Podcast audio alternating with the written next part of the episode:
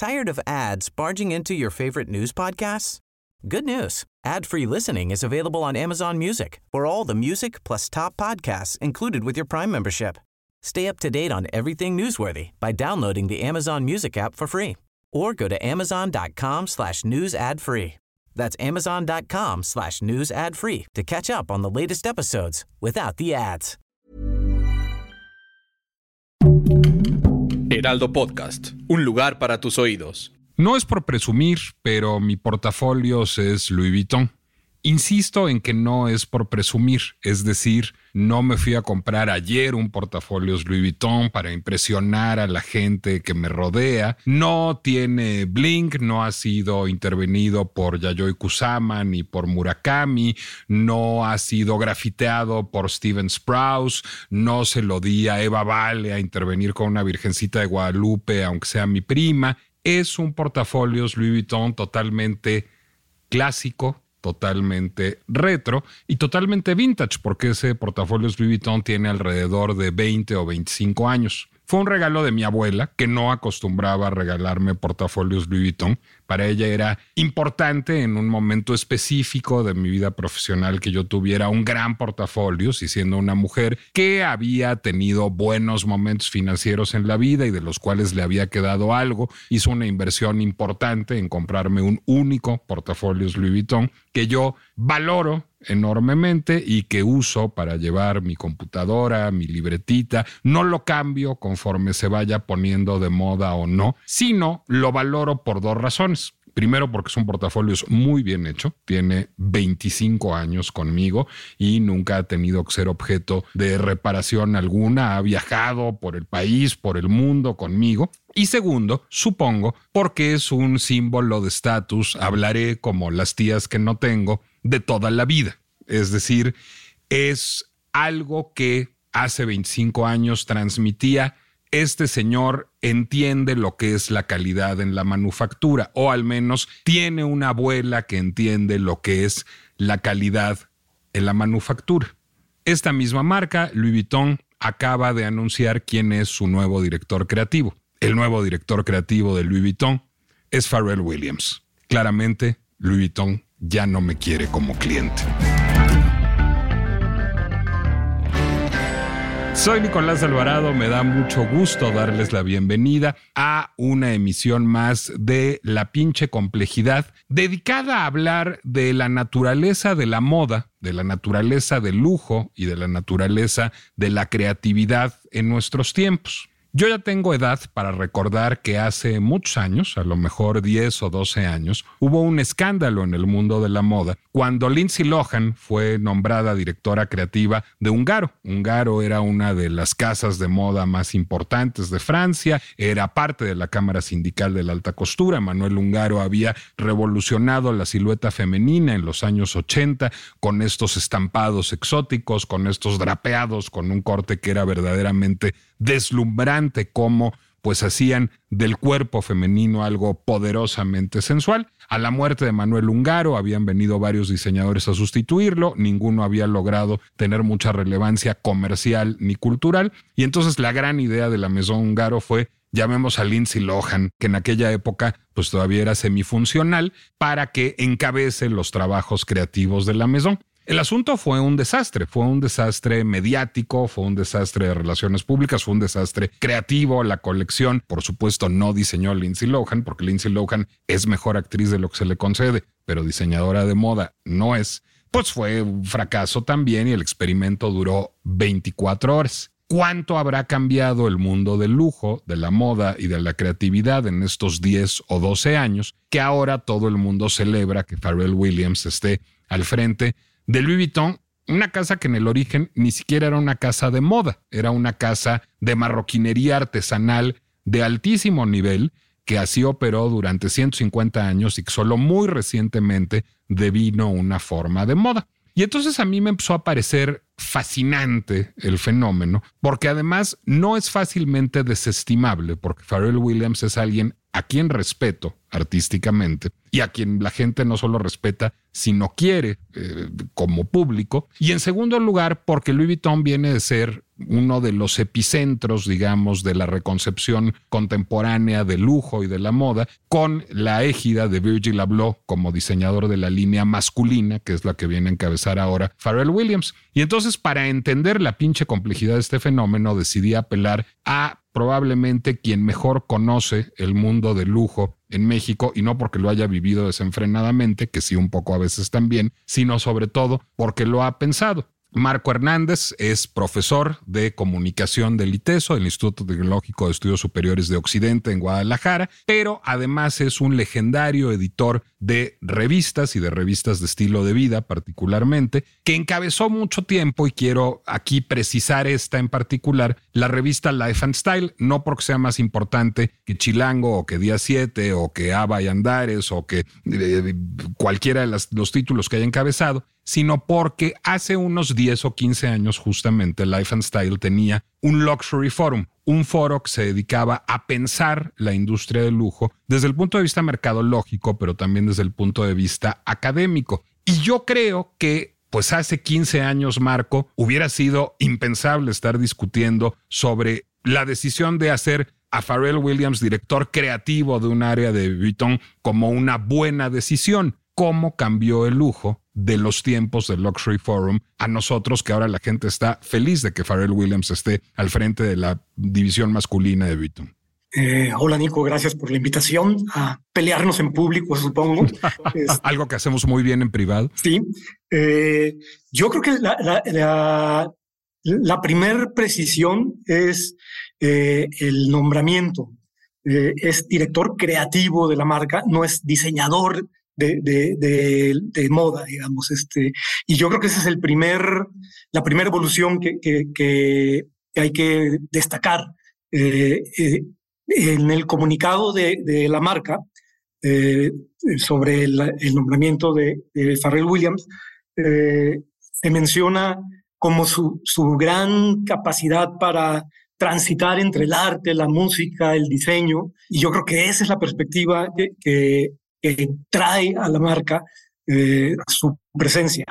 De hecho, digamos que es un paso más de, lo que ya representaba la, contratación de Virgil Abloh en ese, en, ese, eh, en ese mismo puesto, aunque Virgil sí viene de una formación profesional relacionada con el diseño, eh, pero creo que ese es uno de los primeros grandes movimientos en estos años. Eh, entender que una marca de lujo necesita un director creativo, no un, diseñador de moda, porque al final la fuente del ingreso de, de Louis Vuitton y de todas las marcas no es tanto la moda, entendida como la vestimenta, sino todo el universo de productos en torno a, en torno a esa marca. Eh, Ahora déjame interrumpirte para llevarte más atrás. Louis Vuitton, pues cuando tú y yo éramos jóvenes, cuando mi abuela me regala ese portafolio Louis Vuitton, era una marroquinería. Era una, yo recuerdo un viejo anuncio de Louis Vuitton de los años 80 que decía cuánto pagarías por unos guantes Louis Vuitton y abajo decía nada porque serían piratería porque Vuitton no hace guantes. Era de los anuncios que buscaban combatir la piratería en los años 80. En algún momento diría yo que con la llegada del nuevo milenio, esta firma y otras firmas, Prada, Gucci, Fendi, que venían de ser firmas marroquineras, se convierten en firmas de moda? Esa es la primera pregunta. ¿Por qué? Es decir, ¿por qué en algún momento de este siglo se asume que el lujo tiene que tener una expresión de moda y no de artesanía de alta especialidad? Yo creo que son dos razones. Una es la decisión de la industria italiana postguerra de inventar ahí un, proyecto económico, de, salir de la crisis de la posguerra con un impulso a la industria del diseño y, de, y del lujo. Este, y la otra razón este, la, la, explica muy bien alguien a quien tú y yo leemos mucho, eh, Lipovetsky, en, el asunto, con el tema de la estetización del capitalismo o del capitalismo estético, eh, en el sentido de que el universo entero del consumo está, está atravesado por criterios estéticos hoy. Y eso también sucedió en, este mismo periodo. Eh, para mí ahí están esas dos explicaciones. Eh, hay, una, hay una estrategia económica que yo localizaría en, en, lo italiano, en la industria italiana, italiana y, y, en el proceso mismo de estetización de todas las dimensiones de la vida cotidiana.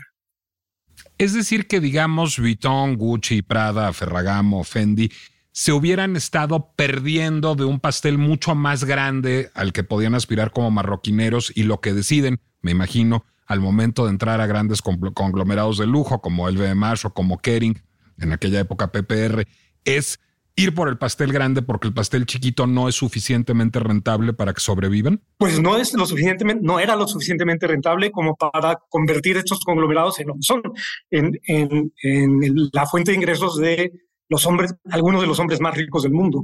Este, sí, yo creo que eso se cruza también con otro, con, con otro fenómeno que es eh, el, el, crecimiento en, el, en, las clases medias, por un lado, este, y, el, y el crecimiento enorme del poder adquisitivo de las clases altas. Eh, yo creo que allí el pastel crece eh, en, un nivel que, que, no estaba previsto.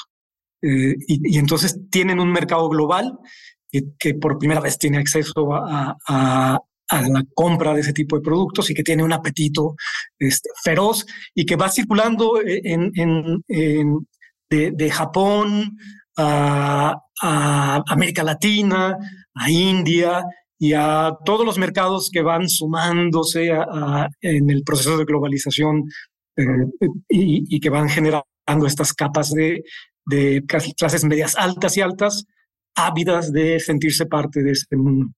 ¿Es democratizador del lujo el fenómeno? No sé si sea democratizador del lujo. Yo creo que, eh, siguiendo con, con, con, la lógica de Lipovetsky, eh, la, tarea de, de, democratizar es más bien de la moda, no es de lujo.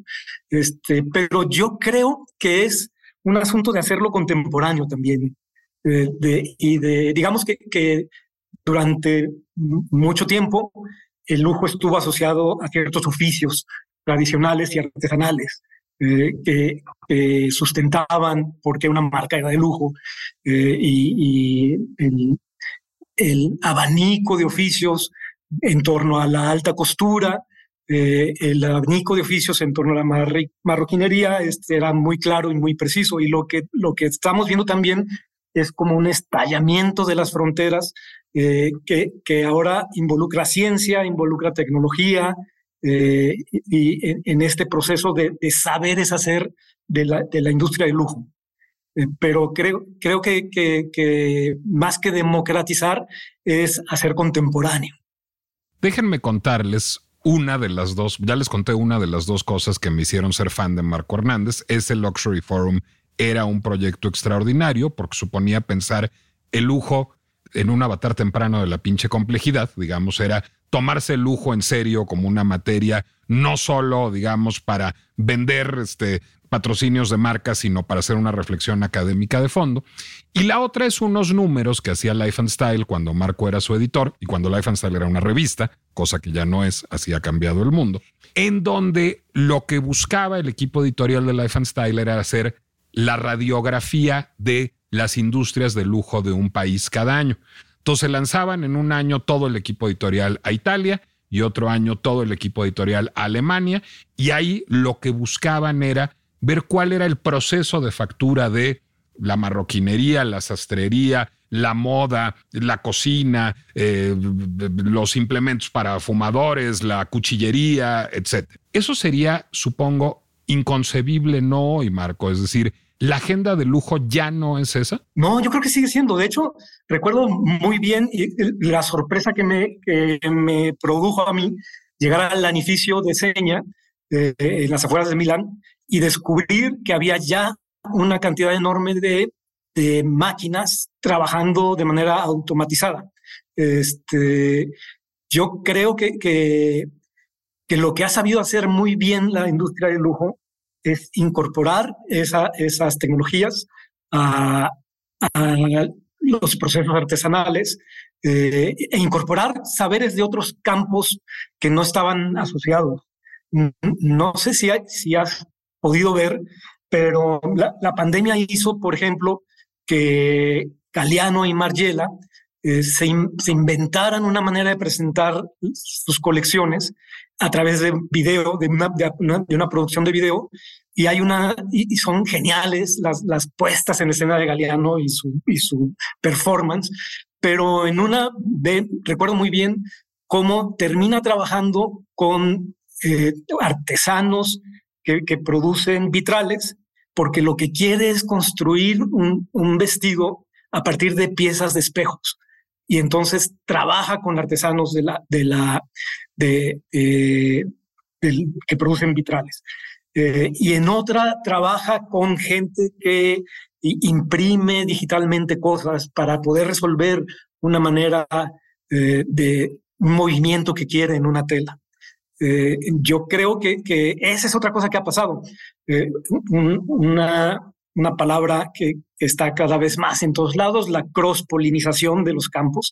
Digamos, este, esa es otra cosa que explica por qué, por qué sí es posible hoy, digamos, porque al final, durante muchos años, lo que estuvimos es teniendo campos muy, muy definidos, con fronteras muy definidas y muy estables, y lo que tenemos son campos cada vez más desdibujados. Este, y, entonces traemos de, otros territorios, saberes eh, que, explican por qué hoy es necesario tener a, a Williams como director creativo de Louis Vuitton Hombre, porque yo ahí en, su defensa y en mi admiración este, diré que, no es un recién llegado tampoco al mundo de la moda y tampoco al mundo de, la tecnología aplicada al diseño. Este, es es socio de, un par de marcas de, moda, es director creativo de, una empresa que se dedica a generar textiles eh, a partir de plástico reciclado. Es decir, Farrell es no solo alguien con, con, una capacidad de, estilo este, muy notable, sino también es alguien que tiene mucho tiempo eh, tocando el, piso de, la dirección creativa de este universo. te voy a decir que parte de mi conflicto interior y de, y de mi incapacidad para pelearme bien a bien contigo, que era lo que realmente hubiera querido yo, es el respeto que le tengo a Farrell como creativo. Es decir, Farrell no es Lindsay Lohan. Ahora, no, Lindsay Lohan me parece una mujer muy guapa y una muy buena actriz. Lo que no me parece una creativa. Es decir, además es una bala perdida, pero esa es una historia, digamos, adicional. Pero lo que veo ahora, yo pensaba que Virgil Abloh era una nueva forma del diseñador de moda. Y ahora lo que estoy viendo es que en realidad Virgil Abloh fue el final de una estirpe de diseñadores de moda.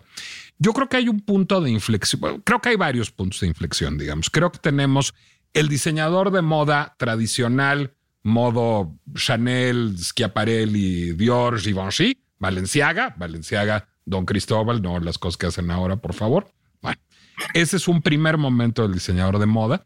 Después viene, creo que de manera muy importante, en los años 60 y 70, con Pierre Cardin y con Paco Rabanne, del que ahora hemos estado hablando tanto, un segundo momento en donde el diseñador es menos un artesano y más un provocador, digamos, que propone un estilo de vida. Paco Rabán, que acaba de morir y que ahora pues, estado, no solo escribió una pieza al respecto, sino estado leyendo y viendo muchas cosas.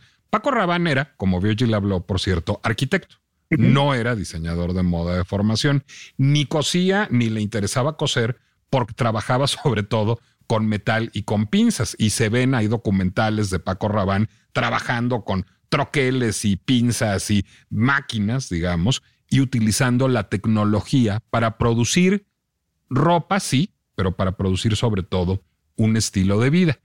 Creo que la figura del director creativo, digamos, y me gustaría detenerme en él, se consolida con Tom Ford y creo que es emblemática, digamos, del proceso que seguiría en la industria del lujo. Es decir, hay una firma de moda de toda la vida, dirían las tías que no tengo, de, moda, no, perdón, de marroquinería, que es Gucci, que se dedica a hacer bolsas, carteras, portafolios, maletas, etcétera, y que al ser adquirida por un gran grupo global, entonces PPR, hoy Kering, pero digamos por el señor Pinot, busca relanzarse como una firma de moda que haga ropa, pero también tenga una división muy importante de perfumes, de accesorios, que le entre a las ligas mayores. Y entonces llaman a Tom Ford, que es un extraordinario diseñador de moda y que sí estudió diseño de moda en Parsons, pero que además es guapo, te dirige la película, te entrega el Oscar. Ahí hay un primer cambio, digamos, de la figura del, director creativo. Y mi siguiente pregunta, para irnos como trenecito, es, ¿cuál es la diferencia entre Tom Ford y Virgil Abloh? Mm, eh, yo creo que son grados de, un fenómeno que, que, está más atrás, o sea, que, que, arranca en 60 es voltear a ver a la calle. Eh, es, es, tener en la calle, que, de hecho arranca con, con Coco Chanel. Este, claro, eh, las mujeres están manejando, fumando, jugando tenis. Así es, ahí arranca ese proceso de, de, de que la moda y el diseño no tienen que volver a ver solo a, manufactura y a materiales y, a diseño, eh, entendido casi como arquitectura, este, sino que viene también de la calle. Y, y, pues esa, esa ruta está como simplemente evolucionando, pues para ponerle un punto de, arranque desde Coco Chanel, este, y, y va caminando hacia allá. Entonces, lo que se van necesitando son directores creativos eh, cercanos a esos universos, algunos más glamurosos que otros, pero pues es la cercanía de Tom Ford con ese mundo. Este, de, de sí, pero la calle que veía Tom Ford era la calle de Madison y la de Saint Honoré. Sí. No veía otras calles, para ser franco. Sí, sí, sí, claro. O sea, es, ese universo. Este, y, y es voltear voltear cada vez más a la, calle. Eh, la, diferencia, creo que con Virgil, es que Virgil entiende muy bien que, que ya no se puede aspirar a la autoría, que ya no se puede aspirar a la originalidad y que de lo que se trata, como él lo repitió en muchísimas conferencias y en su libro, eh, en, varias partes, eh, de lo que se trata es concentrarse en el 3% que hace la diferencia. Eh, en, esas, en ese 3% de variación que hace que lo que tú produces tenga una identidad y, le haga sentido a alguien. Este, yo creo que es otra cosa. Tired of ads barging into your favorite news podcasts? Good news. Ad-free listening is available on Amazon Music for all the music plus top podcasts included with your Prime membership. Stay up to date on everything newsworthy by downloading the Amazon Music app for free or go to amazon.com slash news ad free. That's amazon.com slash news ad free to catch up on the latest episodes without the ads. Además, es, es un asunto de, de, nicho también cada vez más. Eh, digamos que las grandes marcas eh, de los, eh, del siglo XX aspiraban a una universalidad este, y, hoy no hay manera de no imaginar que, que Louis Vuitton, hombre, se dirige a un cierto nicho de hombre y no a otros, y, y, que, y que Gucci hace lo mismo. Eh, en fin, o sea, es nicho, calle y, y entender que no hay una autoría. Y yo creo que por ahí es, es donde, donde sí tenemos una discusión tú y yo, este, siempre, porque creo que, que, lo que nos va, lo que nos va recalcando eh, cada vez más cosas es lo que, lo que leemos y nos parece muy bien teóricamente desde los inicios del año de los 2000, este, con Nicolás Borreau diciendo en la postproducción que el DJ es el, el, personaje que, que marca eh, el mundo cultural y la producción cultural, porque además él enlaza el DJ con el ready-made de, de, Duchamp y, estas lógicas, o las lecturas que tienen que ver con, con el consumautor o el, pro, el, prosumidor y, y, cosas que venimos leyendo desde hace 25 años, pero que nos asustan cada que, cada que dan un pasito más. Y para mí, eh, este, la llegada de Farrell y la gran diferencia entre, entre y Farrell es, eh, es que la llegada de Farrell Williams coloca en el centro de la dirección creativa a un consumidor, básicamente. Este, eh, Estoy totalmente de acuerdo contigo, pero por eso estamos en desacuerdo, diré. Es decir, finalmente lo que, lo que oyes en mí, pero entiendo que ya es una preocupación no solo de viejito, sino de nicho, es una nostalgia por el saber hacer. Es decir, y es una nostalgia por la autoría, absolutamente. Es decir, yo crecí en, voy a decir una cosa importante. Yo soy más joven que Marco, aunque no lo parezca. Pero ambos, que no, no solo físicamente, intelectualmente, porque lo que yo tengo es nostalgia del siglo XX. Es decir, yo crecí en un mundo en donde había una persona que tenía una profesión especializada o adlátere, digamos, era diseñador de moda, pero podía ser diseñador industrial o diseñador gráfico o arquitecto, pero tenía que ser como de esos rumbos, digamos, y que tenía un conocimiento técnico especializado, que al mismo tiempo tenía una idea de mundo este, referida a su novela personal, diría Freud, digamos, y a ciertos puntos de vista políticos, sexuales, estéticos, económicos, etcétera, que le llevaban a crear un universo propio con una factura de altísima calidad que terminaba incluso por trascender a esa figura y perdurar, digamos, eh, a, través de los años como símbolo de calidad y que podía ser retomada por alguien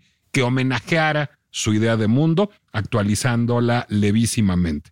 Esa historia que acabo de contar, sí estaba yo pensando en una marca, estaba pensando en Chanel. Chanel es exactamente eso. Es decir, llega Lagerfeld y no, no, hay una creatividad propia, pero finalmente una creatividad que está homenajeando a Mademoiselle todo el tiempo. A Lagerfeld no le hubiera pasado por la cabeza hacer unos anteojos con bling con Pharrell Williams, como después de la muerte de Lagerfeld lo hizo Chanel, porque eso hubiera desacralizado el legado de Mademoiselle.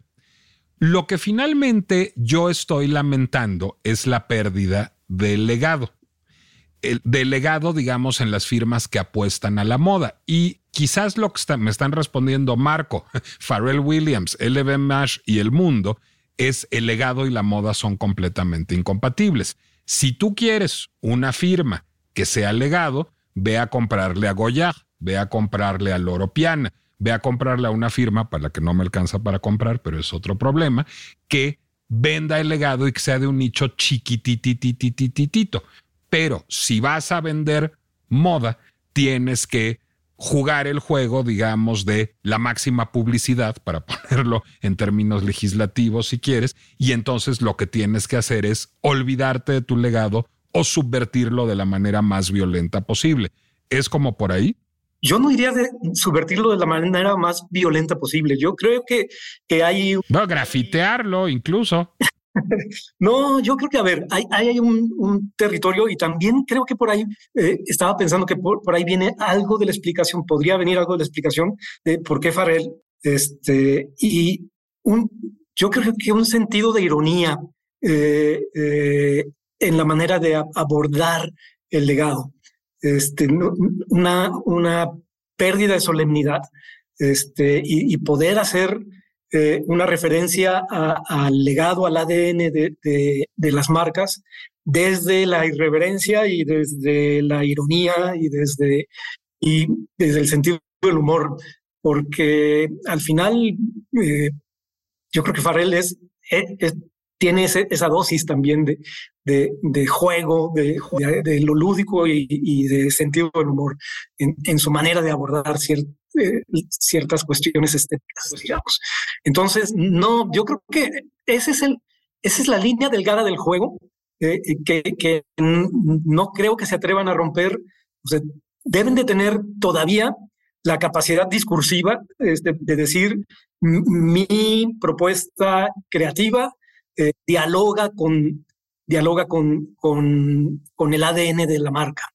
Este, al final, si, si tú ves la, la, colección de, de la, última, bueno, todas las diseñadas por Virgil Abloh, las poquitas diseñadas por Virgil Abloh para Louis Vuitton Hombre, este, se cuelga muy bien de, de la idea del viaje, de, la idea de incorporar eh, las maletas a las piezas mismas de la, de la colección, de, de, colgarle bolsitas a, los chalecos, este, en fin, hay un diálogo mm, que, que yo creo que no, no llega a ser una, una ruptura total con, con el ADN de marca.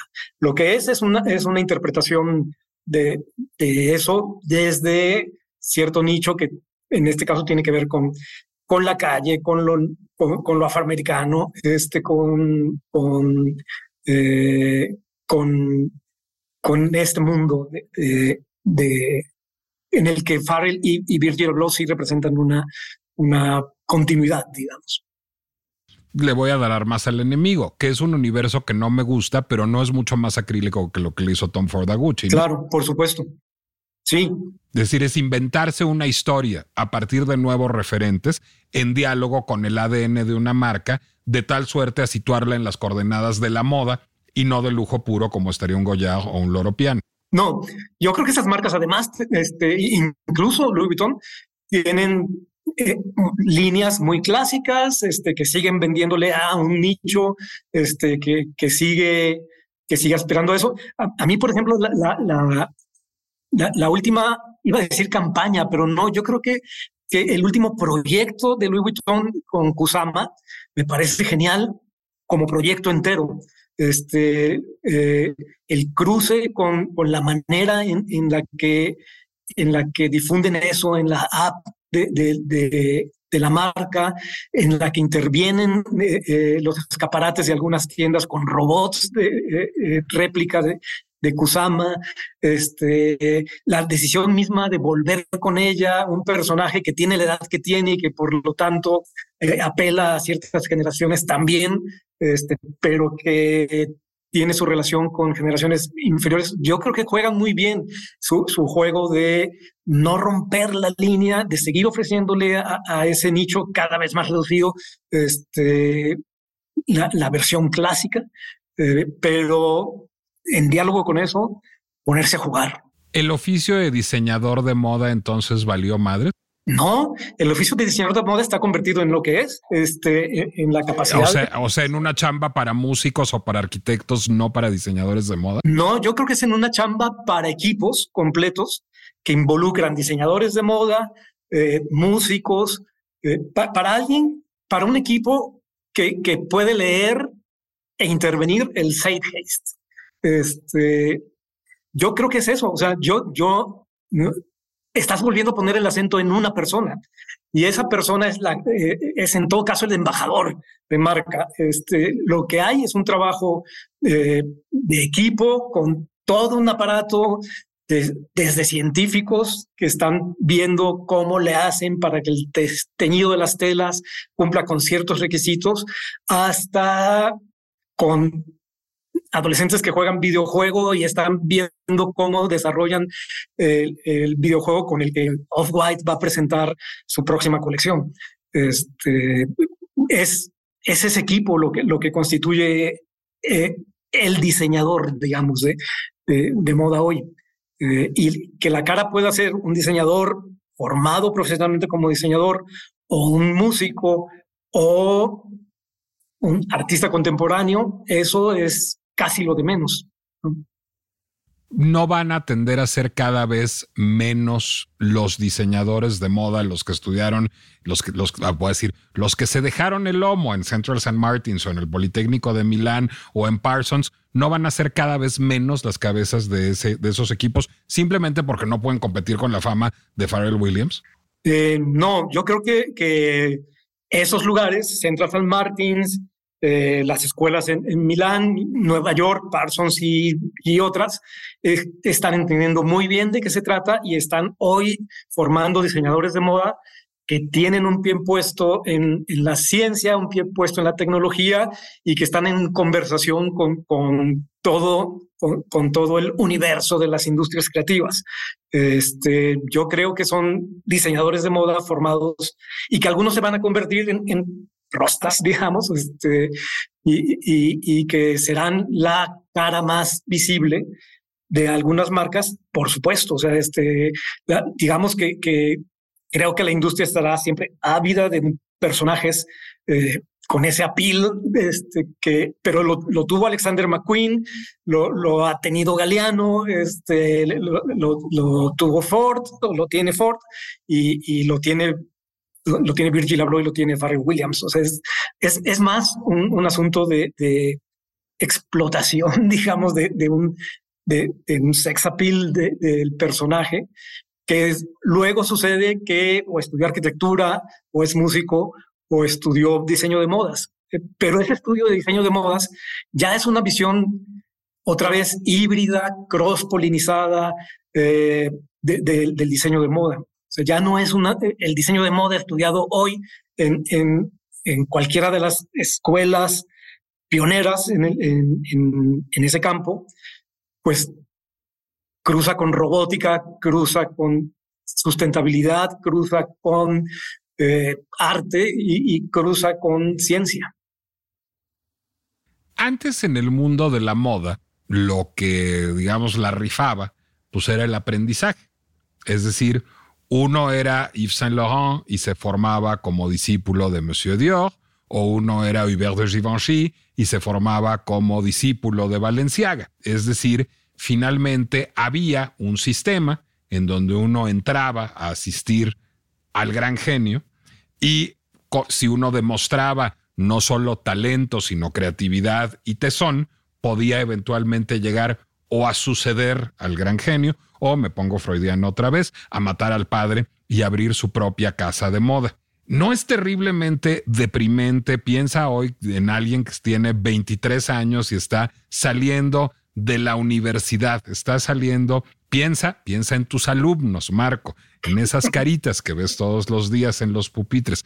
No es terriblemente deprimente de pronto pensar, pues ¿para qué busco ser aprendiz de Martín Margiela o de Stella McCartney si al final va a llegar un cabrón que hace música este, y que es un rockstar y se va a ganar la chamba que yo me hubiera merecido? No. y, entramos, a otro territorio este, en, eh, conflictivo. Este, yo creo que lo que sucede en la moda y en, todos los campos es que está desmontado eh, el, discurso de la meritocracia entendido justo como lo acabas de describir. Este, eh, eh, ese discurso de la meritocracia entendido como el proceso de ir ascendiendo poquito a poquito, que tiene su mucho de leyenda, eh, eh, pero ya hablaste en otro programa de eso, en otro podcast de, ese tema. Este, entonces no vamos a. Yo también estaba pensando en Michael Sanders. Sí, sí, sí. Este, eh, digamos que, que, que no, y ya poniéndome un poco más en serio, a ver, mis alumnos estudian periodismo y justo se mueren de la risa y, de, y del susto de, de, ver videos que de pronto les proyecto para explicarles por qué ciertos géneros son lo que son, de cómo se producía un periódico este, antes del, mundo digital. Y entonces la pirámide invertida y, eh, tenía razón de ser porque las galeras se producían como se producían y había que cortar como había que cortar y se cortaba con un cúter y se le ponía cera atrás a, la galera y se pegaba para, poder hacer el original y después iba todo el proceso de fotomecánica. Hay un una serie de oficios intermedios este, que están desaparecidos en todos los campos, creo, este, y, que desaparecen cada vez más rápido. Hoy todos usamos Canva, por ejemplo, este, y muy poco se necesita ya tener el dominio de Adobe Illustrator o de cualquier plataforma mucho más compleja para generar unas cosas básicas este, y que cuando tú quieres generar algo más complejo, entonces sabes qué le vas a pedir al especialista en eso. Eh, entonces, no, no, yo creo que las rutas para llegar a, a, territorios de creación mayor, digamos, o de mayor autoría o de mayor responsabilidad, este, o de mayor agencia, por ponerlo de otra manera, este, pasan por otro lado, pasan por, pasan por rutas que no responden a, este terreno del oficio artesanal entendido a la siglo XX, digamos. Con relación a la moda, ¿es lo mismo Pharrell Williams que Lindsay Lohan o que Kanye West? No, no, no, no. ¿Por qué? Yo creo, yo creo que, bueno, yo creo que Kanye West antes este, pudo haber... Antes de que lo perdiéramos, digamos. antes de su conversión en, en, en celebridad. Eh, en celebridad, este, eh, bueno, no, no, no voy a ser más incorrecto. Este, antes de que lo perdiéramos, yo sí voy a ser más incorrecto. Antes de que lo perdiéramos, este, eh, yo creo que él es un personaje clave para entender por qué Virgil llega a, Louis Vuitton, este, y, y, por qué y, por qué el mundo de la calle estadounidense se apropia del know-how y, de, y, de, y de las lógicas de mercado del lujo y de la moda. Este, él es un personaje que es una lástima que lo hayamos perdido de esa manera, este, pero, pero él, él sí tenía un, perfil, tiene un perfil que, que lo habría hecho fácil un sucesor de Virgil Abloh, este, si no es que un antecesor de Virgil Abloh en, en Louis Vuitton, hombre. Este, pero es, ese cruce de tener ellos se, habló de Kanye West como sucesor de Virgil Abloh cuando murió Abloh de Sí, sí, sí, este, este, y yo creo que hicieron muy bien en no hacerlo, este, porque por eso pienso que la lectura de la llegada de Pharrell Williams eh, es una simple lectura del mundo del espectáculo y de la celebridad eh, tomando la dirección creativa de, Louis Vuitton es una lectura un poco equivocada, porque me parece que hay mucho conocimiento de la industria misma de, parte de Farrell que, que, explica por qué está ahí. Este, no, no es simplemente en contratar un embajador de marca, digamos. O sea, es decir, esta sí es para molestar. Sara Jessica Parker sí podría estar encabezando una firma de moda, por ejemplo. No, por supuesto. ¿Por qué no? Ella es una mujer que tiene un gran conocimiento de la industria, de sus procesos. Yo creo que su conocimiento de la industria justo se quedó en donde se quedó su personaje.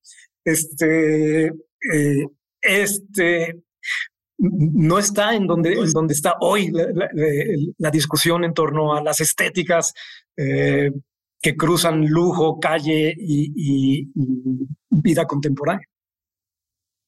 O sea que la moda es un asunto que ya trasciende el diseño a estas alturas. Yo creo que sí, y yo creo que siempre fue.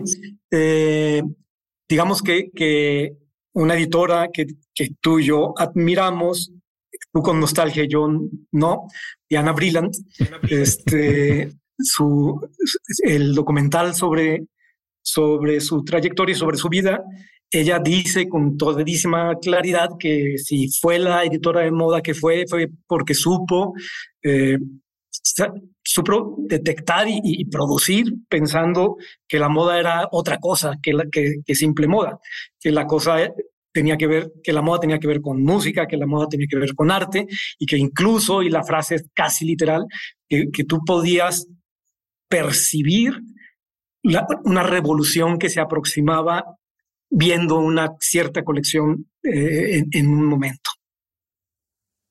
Lo único que me podrá consolar es un litro de helado y un maratón de Sex and the City.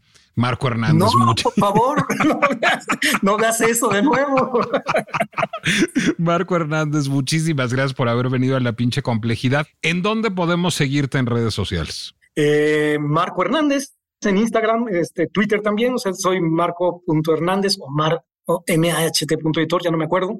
Este, y ah, eh, también pueden seguir lo que hacen mis alumnos en 380gdl.com, que, está en Instagram y en Twitter y en TikTok y, en todas esas maravillas que, que circulan por estos.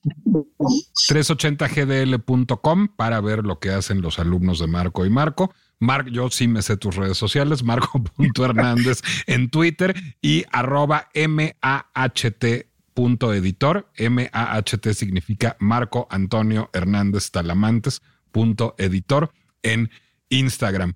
Marco Hernández, gracias por estar con nosotros en La Pinche Complejidad. Yo les recuerdo que La Pinche Complejidad es un podcast de Heraldo Podcast y que puede encontrarse en Spotify, Apple Music, Deezer, Amazon, YouTube o cualquier lugar en donde ustedes suelen escuchar podcasts. Les recuerdo que mi Instagram es Nicolás Alvarado Lector y les prometo, les juro que no está entre mis proyectos encabezar una firma de moda. Adiós. Adiós.